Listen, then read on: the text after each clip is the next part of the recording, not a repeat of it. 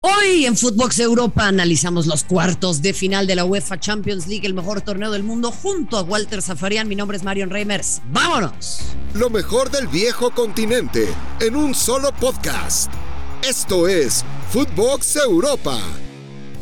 ¿Cómo están? Qué placer darles la bienvenida a un nuevo episodio de Footbox Europa. Tenemos mucho para recapitular junto a ustedes. Viene una semana con todo, muy pero muy emocionante. Están ya listos los cuartos de final de la UEFA Champions League y así entonces el Manchester City se va a estar enfrentando al Atlético de Madrid y también vamos a tener duelos muy interesantes. El Real Madrid se enfrenta al Chelsea en los que son, me parece, eh, de, esta, eh, de, esta instancia de las idas, tal vez los que más llaman la atención. Walter Zafarian, te mando un fuerte abrazo, ¿cómo estás? Hola Marion, ¿cómo va? Todos los partidos, estos de cuartos de final, tienen algo puntual, ¿no? Eh, esta historia del Real Madrid, Ancelotti positivo, esperando el negativo, Benzema que está on fire y tiene un récord de 35 goles y 34 asistencias en lo que va de la temporada una cosa increíble.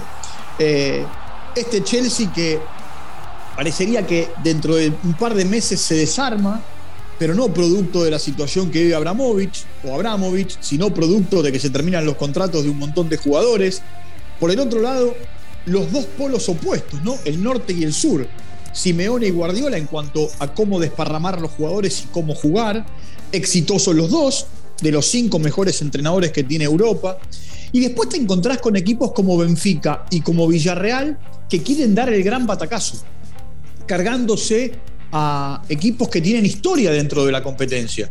Sí, sí, claro, claro. Mira, vamos, vamos a centrarnos en lo puntual, Walter, ya que nos das este, esta imagen eh, eh, eh, general, ¿no? De, de, lo que se presenta en esta UEFA Champions League en una instancia de cuartos de final muy emocionante. Yo te diría, no es únicamente un duelo entre el norte y el sur, suscribo absolutamente a lo que dices siempre, sino también es un duelo estilístico muy interesante y un duelo que podría yo resumir en tal vez dos de las posturas más alejadas en cuanto al espectro, que son la de Simeone y la de Guardiola, y las dos muy funcionales, pero bueno, muy distintas, ¿no? Simeone, por un lado, que sigue privilegiando pues un fútbol mucho más pragmático, un eh, fútbol eh, que por momentos privilegia más el juego directo, que no estoy yo diciendo que sea de guardarse atrás, pero que sí, pues es mucho más rústico, si se quiere.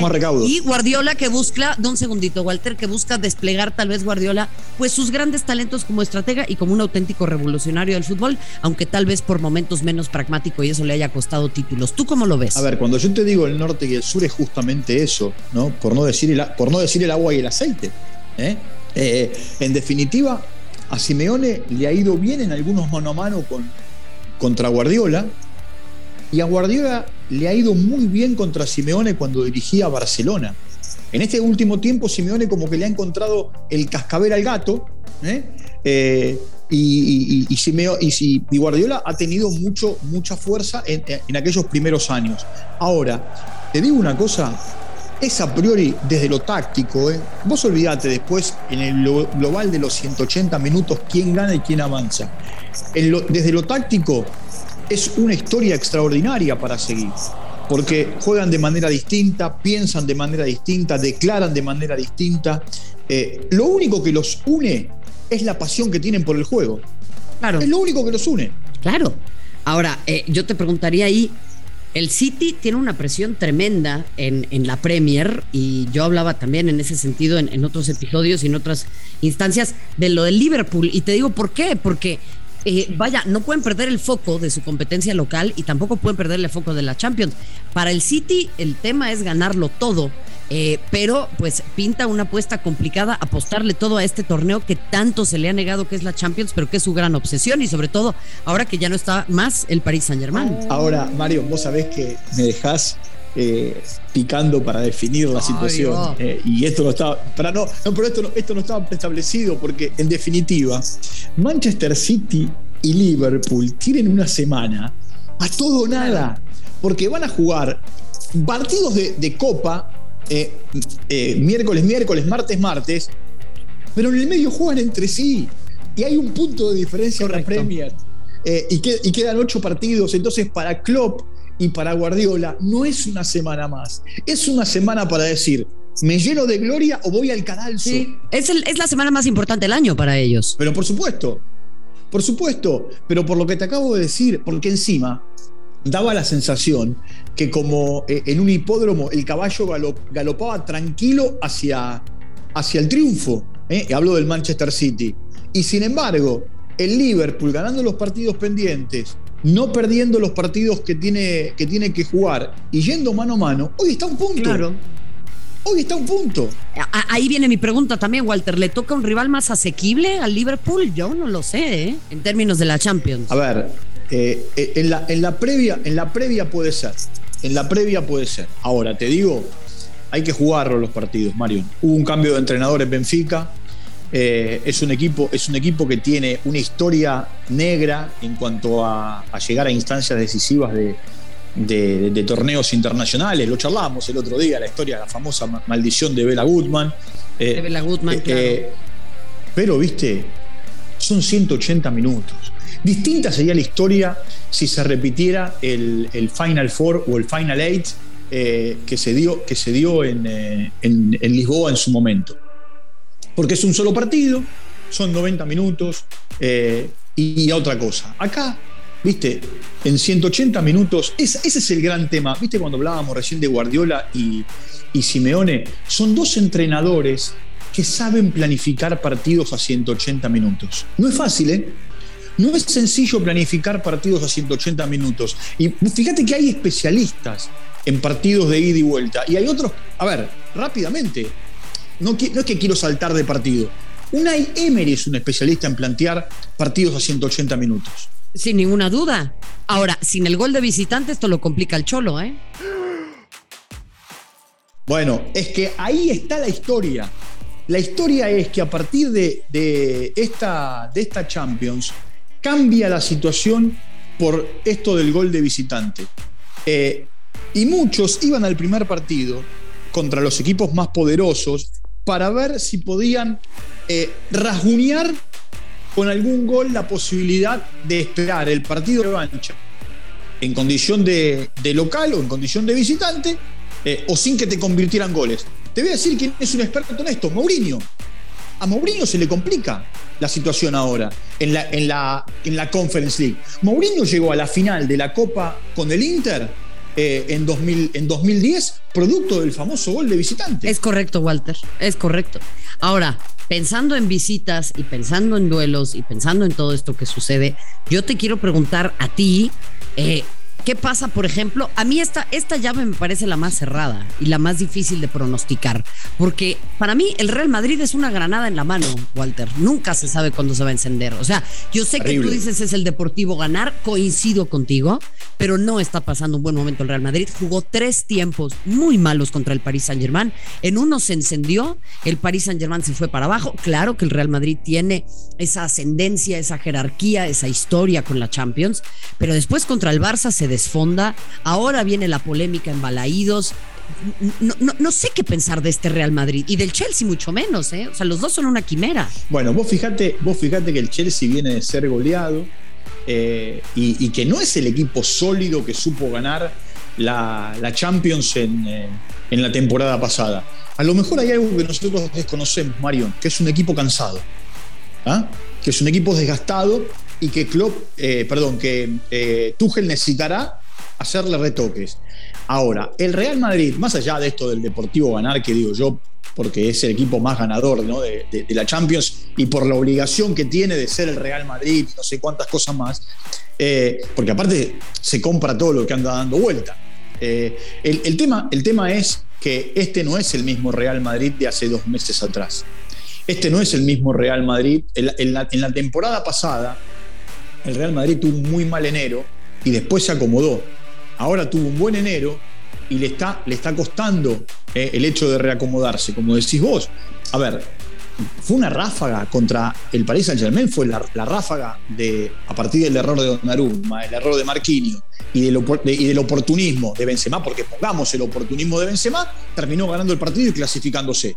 Ahora, te digo, Chelsea no es eh, Paris Saint Germain. ¿eh? Paris Saint Germain a lo mejor es un equipo inocente. Chelsea no es un equipo inocente. O sea, le ves blasones al, al, Chelsea. A mí lo del Chelsea me preocupa, pero creo que tiene que existir un, orgullo ahí de los futbolistas y un manejo excepcional de Tuchel, que creo que los fans están más, o los aficionados, o la hinchada, como le quieras decir, está más emocionada y más amante de, que nunca de Tuchel, que le ha sabido poner una cara a esta situación que me parece admirable, Walter. Sí, vos, sabés que, tiene este, este, el Chelsea de esta temporada que no, que no tenía el anterior, a este Chelsea le hacen más goles. El Chelsea de la temporada anterior tenía a Mendy, que terminaba casi siempre con el arco en cero. ¿Ah? A este equipo le convierten más goles. Ahora, ¿por qué? Porque es más vulnerable, porque le tomaron la mano, porque el técnico intentó cambiar y porque le juegan de otra manera, porque se le animan más. Eso desconozco. Yo no estoy en el día a día de, la actividad de Chelsea y sus jugadores. Ahora sí lo que veo que es un equipo más vulnerable, pero también es un equipo que nunca te deja pie, porque es un equipo que tiene mucho gol. Con los que estaban y con este Lukaku que, a ver, es una luz que se prende y se apaga, se prende y se apaga, se prende y se apaga, pero cuando tiene que aparecer, aparece. Es verdad, y es un equipo que creo también de repente tiene esa facultad de eh, sacarle la vuelta a las situaciones que tú ya, que tú ya planteabas, Walter. Vamos a cerrar tal vez eh, con dos duelos que algunos dirían tal vez no son tan atractivos. A mí me parecen súper interesantes lo que puede hacer el Villarreal frente al Bayern, sobre todo frente a un Bayern de Nagelsmann que eh, arriesga mucho. Y ahí el Villarreal jugándole con ese pragmatismo, con esa tranquilidad, con, con esa...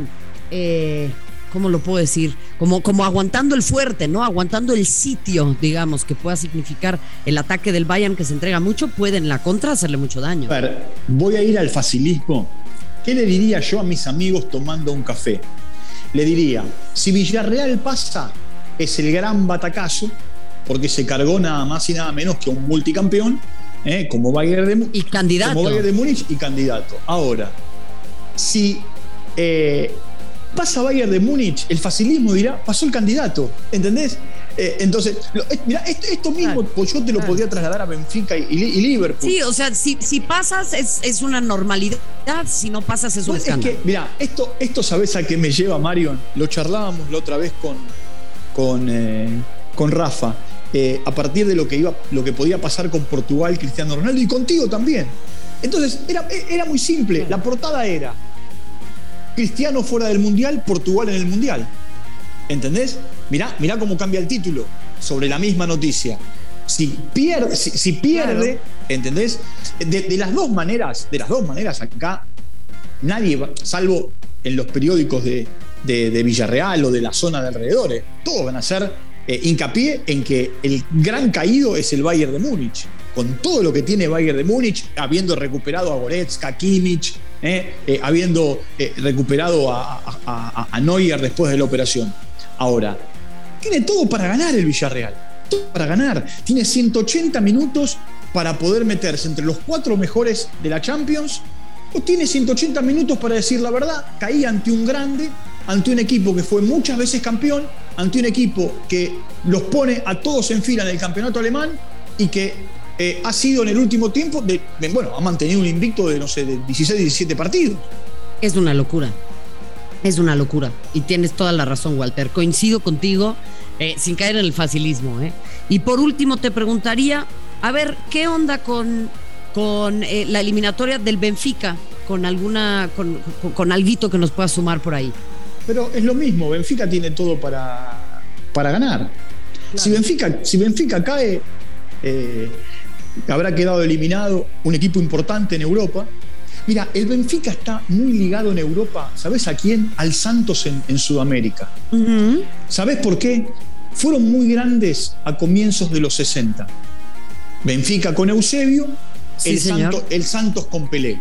Después no, no, pudieron volver a repetir. Santos volvió a repetir en 2011, después de muchísimo tiempo. Ha tenido jugadores como Neymar, a los que ha despegado. Benfica también ha tenido muchos jugadores. Bueno, de hecho, Joao Félix, ¿no? Eh, su última gran explosión. Eh, pero vos fijate, vos fijate lo que le ha costado. Y sigue siendo un equipo grande porque fue campeón de Europa con Eusebio y compañía. Ahora, yo no sé si es un equipo importante, importante dentro de la estructura europea.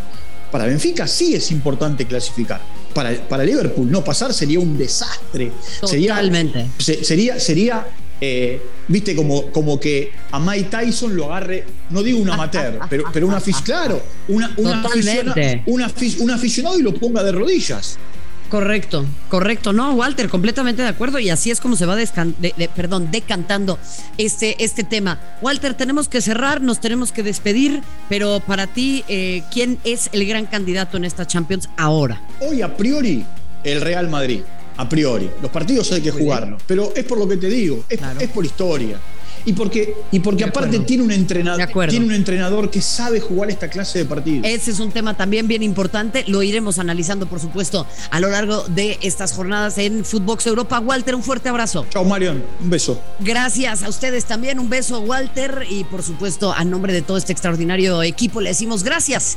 Hasta la próxima. No se pierdan la Champions esta semana en exclusiva por TNT Sports y HBO Max. Esto fue Footbox Europa exclusivo de Footbox.